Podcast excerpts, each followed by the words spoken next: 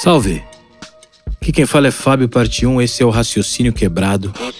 Eu começo o episódio dessa semana me lembrando de um fato pitoresco de uma das visitas do Paul Rodrigues ao Brasil. Eu não sabia, mas quer dizer, por um tempo Paul Rodrigues foi companheiro de equipe de um amigo meu de adolescência, o Rogério Manhossa. Rogério Soares Manhossa, o Mancha. E aí, como costuma acontecer, até pelo passado que a gente tem, pela história que a gente tem juntos, eu, Fábio Cristiano, também conhecido como Chupeta, Alexandre Ribeiro, Alexandre Viana, fundador da revista 100%, o Alexandre Roberto dos Santos, também conhecido como Tizil, um apelido que minha mãe, Dona Beth, odiava. A gente costuma, mesmo depois daquela nossa experiência tendo uma marca juntos em 97, 98, a Low Pro, a gente acaba se reencontrando e se ajudando novamente. Uh, por conta disso, nessa visita do Paul Rodrigues ao Brasil, algo que aconteceu. Essa visita do Paul Rodrigues ao Brasil aconteceu em 2006.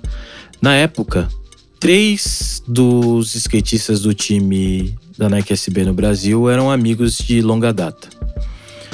Um deles sendo o Fábio Cristiano, é, também faziam parte da equipe o Gerdau, Rodrigo Peterson e o Gordo, César, que eu conheço, sei lá, desde que cada um deles tinha 15, 16 anos, e o Fábio sendo meu amigo desde que eu tenho 13 anos. Uh, a Nike colocou a gente ali no Hotel Emiliano, ali no Oscar Freire, e rolou uma demo uma demonstração, uma demo de skate do time da Nike SB com esses convidados, Omar Salazar. Eu acho que o Reese Forbes estava também nesse rolê. O Reese era um cara muito legal. A gente começou a trocar bastante ideias sobre o, um vídeo de skate famoso dos anos 90 chamado Eastern Exposure. É um filme inteiro PB, e ele tinha uma parte com uma música do Talking Heads que eu gosto bastante, Once in a Lifetime. Mas um fato marcante dessas duas passagens do Paul Rodrigues pelo Brasil, essa de 2006, da apresentação do Corinthians, e a de 2007, que foi o lançamento do vídeo da, da Nike, né? O Nothing But the Truth. Eu lembro que o Paul Rodrigues, cara, chegou, chegou ao Brasil já ali com, com o Fábio e tal, todo mundo no mesmo hotel. Na época eu tinha apoio da S, S Footwear, uma das marcas do grupo Soultech. São donos da S, da Etnis, da America. Mas eu conheci também nessa, nessa passagem do Paul Rodrigues com o time da Nike SB no Brasil, conheci o Sandy Boldecker, que eu acho que ele foi o principal é, executivo da Nike que, que puxou essa ideia de ter uma divisão de skate, de ter os tênis de skate dentro da corporação. E tinha uma parada muito engraçada da Nike, que a maioria da, dos executivos ali, eles tinham o mesmo nome nas redes sociais. É, Problem Solver. Eu acho que o Sandy era Problem Solver 8. Ele era o número 8. E eu não sei se era para zoar, se era uma zoeira assim entre eles, mas alguns outros também tinham esse mesmo codinome com um número diferente dentro das redes. Uh, aí eu lembro que nesse dia o Sandy olhou pro meu pé, eu tava com um tênis Zé, ele falou assim: não tem problema, até, até, você chegar ao seu quarto você já, você já vai estar usando Nike. E sem brincadeira, quando eu cheguei ao, ao quarto, que eu ia dividir com, com o Chupeta, né, com o Fábio, é, já tinham quatro quatro caixas da Nike SB ali para mim. Entre eles tinha um Nike Zoom Tray, que era um, acho que é um tênis da Nike que eu mais usei, o Nike SB que eu mais usei para andar de skate. Ganhei o primeiro par do Gerdau, mas eu lembro do, do Sandy, pô, a gente chegou a trocar mensagens por, por redes sociais e tal. É, teve um momento ali que quase todo lançamento o Missouri era chamado para tocar, a gente tocou em vários nesses mini festivais e lançamentos de produtos da Nike a gente era chamado para tocar. É, tinha algumas pessoas ali, executivos, que gostavam da minha música, gostavam da minha arte, gostavam da minha pessoa. Quando você encontra essa trinca, nesse espaço de entretenimento, a colaboração é mais fácil de acontecer. Voltando ao Paul Rodrigues, o que aconteceu nessas duas visitas é que no primeiro momento ele me tratou muito bem. Pô, você é amigo do, do, do Fábio tal, tá aqui com a gente. Pô, você trouxe seu skate, você tem um tênis pra andar tal. Eu tava no outro rolê, né? Aí, é... eu lembro que eles me deram um dunk bege lindo. E o Chupeta saiu correndo para montar um skate, apertou o skate para montar, não ter que voltar à minha casa para pegar um skate. Esse rolê de 2006 também meio que é o passo inicial na colaboração com a HC. Mesmo eu conhecendo o Serginho, pô, o Serginho da Creio me emprestou equipamento para eu dropar de half pipe em São Caetano em 1990 e alguma coisa. O Serginho andava muito com a rapaziada da Slide, com os irmãos, os Junkies, que, se não me engano, moram no Texas até hoje. Migraram do Brasil pro Texas. Diferente de outros brasileiros que até me ajudaram no meu rolê pela Califórnia, que migraram pra Califórnia, para cidadezinhas ali no interior de South Bay. Enfim, o Rodrigues me tratando bem, assim, pô, você é amigo do Fábio e tal. Legal. Aí, 2007, quando ele volta pro lançamento do filme, eu já estava fazendo algumas produções audiovisuais, gravando mais meu processo em estúdio. Eu, eu já tinha sido chamado pela Nike SB aqui no Brasil para fazer algumas trilhas para a série de, de dunks customizados aqui da equipe brasileira. Então eu fiz uma trilha para o Fábio, uma para o Gerdau, uma para o Gordo. E em 2007, quando a equipe, parte da equipe global vem, vem ao Brasil para o lançamento do primeiro full length, para o primeiro longa da longa metragem da Nike, uh, a gente se encontra ali na Paulista e eu colei com, com o Manhoça, né, com o Rogério, com o Mancha. E aí o Paul Rodrigues olhou e falou assim: deu um abraço no Mancha e falou assim: Nossa, esse cara cuidou de mim, muitas tours e tal, cuidou da gente, é meu parceiro, que legal que você tá aqui, Rogério. Roger, né? Chamam de Roger. E aí, Roger. E aí, depois do lançamento do filme, que eu tenho até uma foto muito legal, é, a gente contou na Premiere com a presença do seu Fernando e Dona Maria do Carmo, os pais do, do, do Fábio, do Chupeta terminada a apresentação ali do, do, do vídeo, todo mundo voltou pro hotel. não lembro se eles estavam no Renaissance, mas eles estavam ali na região da Paulista. Aí quando chegou no hotel, ele falou assim: pô, o Rodrigues perguntou: você já tá indo embora? Eu falei: pô, vou. O Rogério não tá aí, não. O Rogério já foi embora tal. Aí ele falou: você tem um iPod? Era a época do iPod ainda. Tinha-se muito iPod. 2007 isso acontece antes do iPhone. Antes do lançamento oficial do iPhone. Aí ele pediu meu iPod e falou: você tem espaço? Falei: tenho né? Aí ele foi lá e gravou, pegou no computador dele e colocou um monte de vídeos assim já em M4V é, no meu iPod. Então os vídeos da Girl, os vídeos da Chocolate, alguns vídeos mais antigos que ele tinha também, ele gravou tudo para mim e falou assim: "Ó, oh, agora você tem uma pá de vídeo aí no iPod para você assistir e tal". falei, pô, valeu. Ele falou, mano, você é amigo do, do Roger, velho. O Roger é meu amigo, meu irmão. Eu lembrei disso porque hoje o Paul Rodrigues postou no canal de YouTube dele um, um vídeo andando uh, na, na corte de Los Angeles, da, da parte oeste de Los Angeles, ali perto de Santa Mônica. Em Santa Mônica, na verdade, é que você pega Santa Mônica Boulevard e desce, você já tá na praia.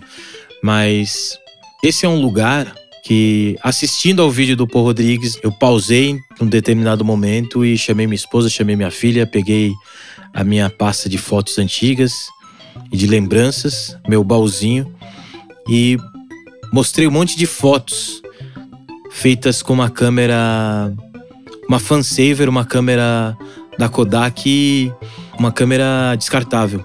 Né? Em 95, 96 eu ainda eu gostava já de fotografia, mas era pequena a possibilidade de eu ter uma câmera que não fosse a descartável, sabe? Então eu achei as fotos, mostrei para minha filha algumas fotos minhas, algumas fotos do, do, do, Fábio Cristiano. É muito difícil não falar o apelido, é, não usar o apelido de quando a gente era novão, assim, com 12, 13 anos.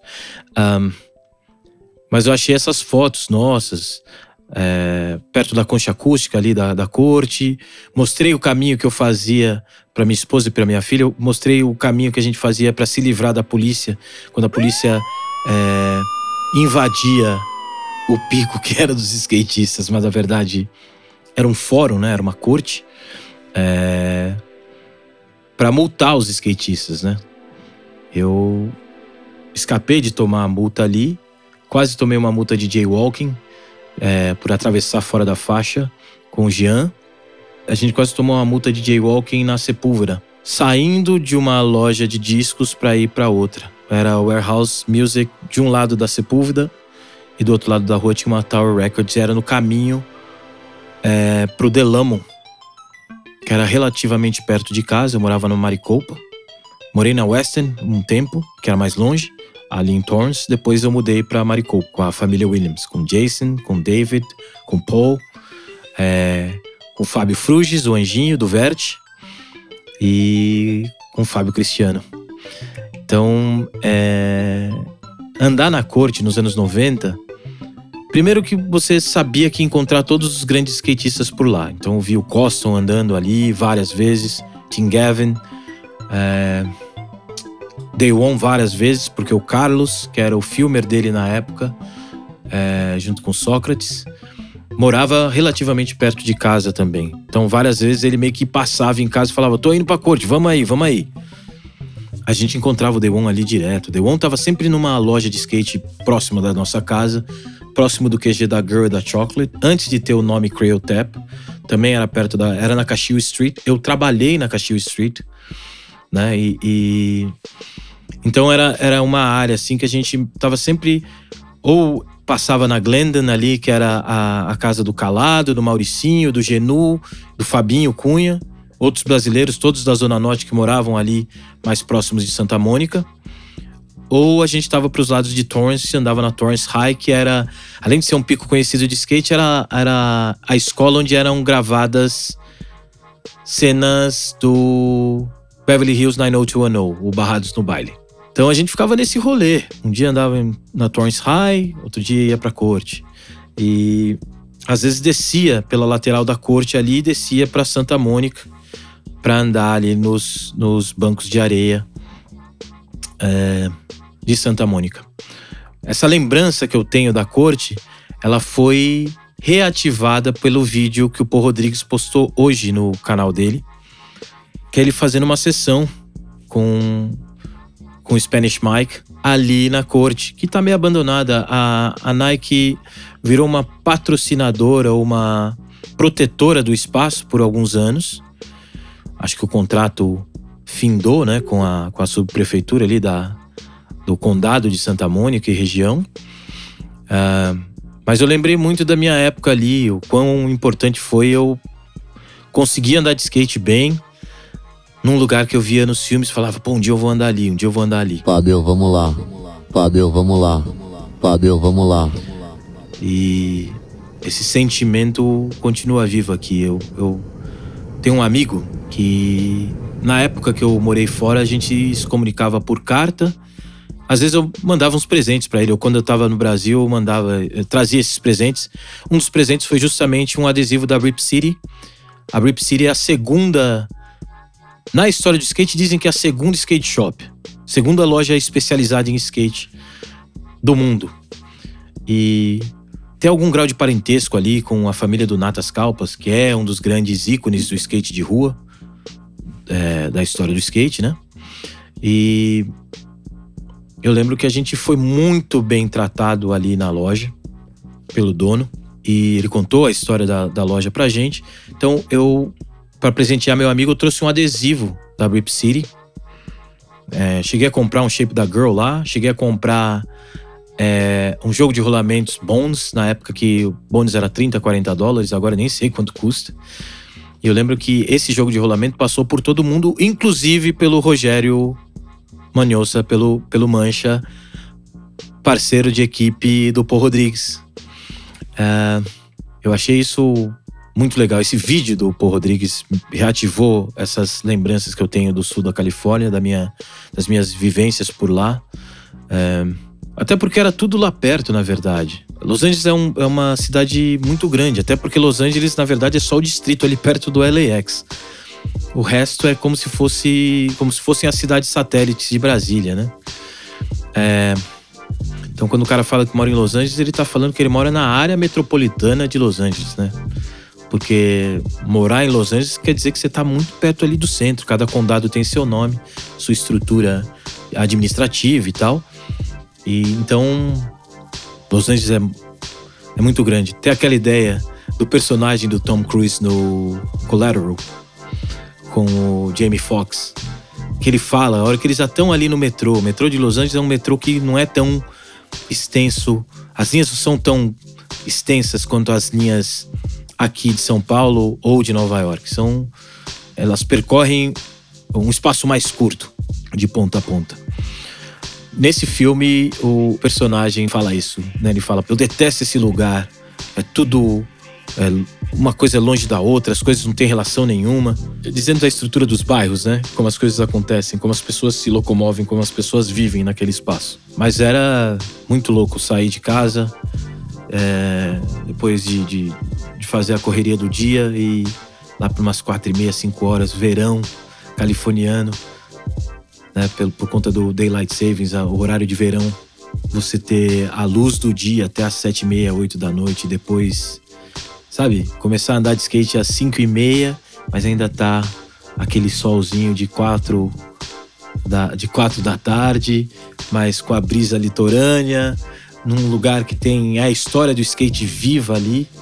As primeiras apresentações de skate acontecem também ali na região de Santa Mônica. O Natas com a família morava ali. Natas é uma, uma grande influência no meu trabalho, até pela ligação dele com a música, com o Tommy Guerreiro, com a ilustração, com o design gráfico. Ah, então, quando eu vi esse vídeo do Paul Rodrigues, todas essas memórias voltaram, inclusive das coisas que eu até já falei em rima, né? Da gente andando para baixo e para cima, eu e o, o Fábio Cristiano andando por ali num Isuzu todo batido, velho dele assim, que era o que a gente tinha para se locomover. É muito difícil morar em Los Angeles sem dirigir. Então o Fábio trabalhava à noite numa Acho que ele trabalhou um tempo em Brentwood, assim como, como César, o Lesgal. Trabalhava em algum restaurante, alguma coisa assim, de entrega. Então precisava de um carro para poder fazer essas entregas. Eles trabalharam em Brentwood. Eu lembro como se fosse hoje o dia que o César chegou em casa, o Lesgal chegou em casa e falou: Eu acho que eu vi a Janet Jackson de perto hoje e tal. Também é um. Esse, esse espaço em Brentwood que eles trabalhavam é uma área de restaurantes. Então, Brentwood tem, um, tem áreas de Vila Madalena, assim. Então, a rapaziada das artes, os restaurantes e as baladas é, mais famosas eram ali na região. Isso era muito longe de onde a gente morava, mas era ali que os caras trabalhavam. Então, de vez em quando, eu pegava carona com o Fábio ou com o César e ficava andando. Eu sempre tive essa ideia, né? Das caminhadas. Isso aí tá comigo desde muito novo.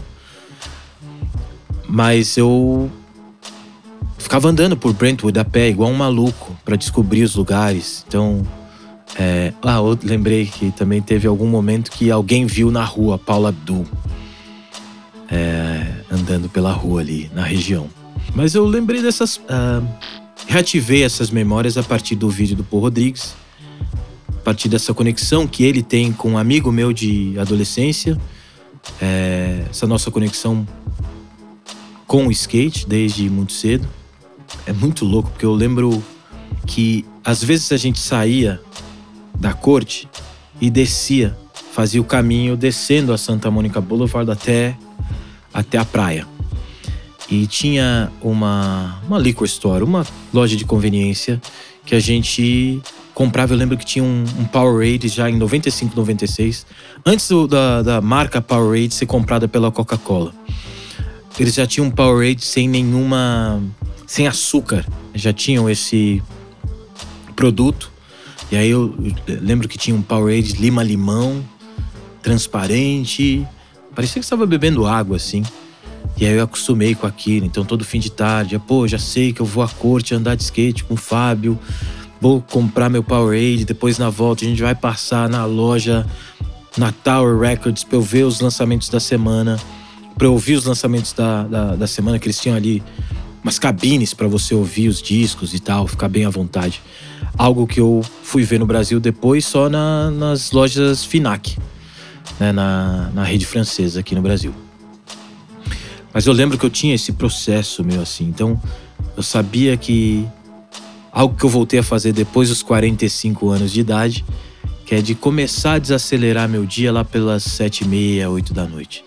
Então, de, dependendo do dia, como a gente já comeu alguma coisa na rua logo depois de ter andado de skate, eu nem jantava. Né? Ficava ali vendo Rap City, o programa de rap de duas, três horas da BET, ia dormir depois. Acordava cedo no outro dia e ia à esquina comprar meu cereal predileto. E lá não tinha Nescau, tinha o tinha o Nesquik, que aqui no Brasil era o Quick, mas era muito parecido com o Nescau, é tudo da Nestlé, tudo produto deles ali. E eu tinha uma vida simples e regrada. Lembrei de tudo isso a partir do vídeo que o Paul Rodrigues postou hoje.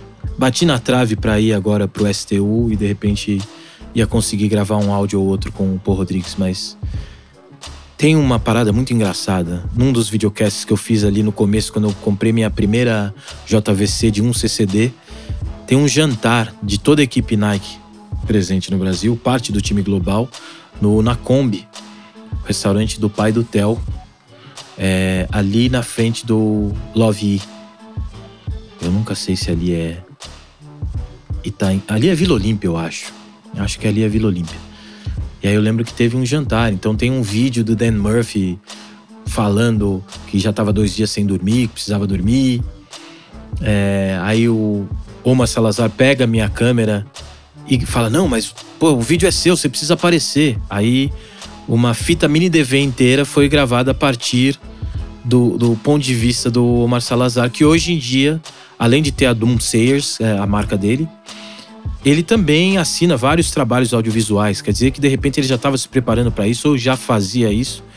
Eu tive a satisfação de tê-lo gravando algo para um, uma série de vídeos que eu postei muito antes do YouTube ter qualquer processo de monetização e tal.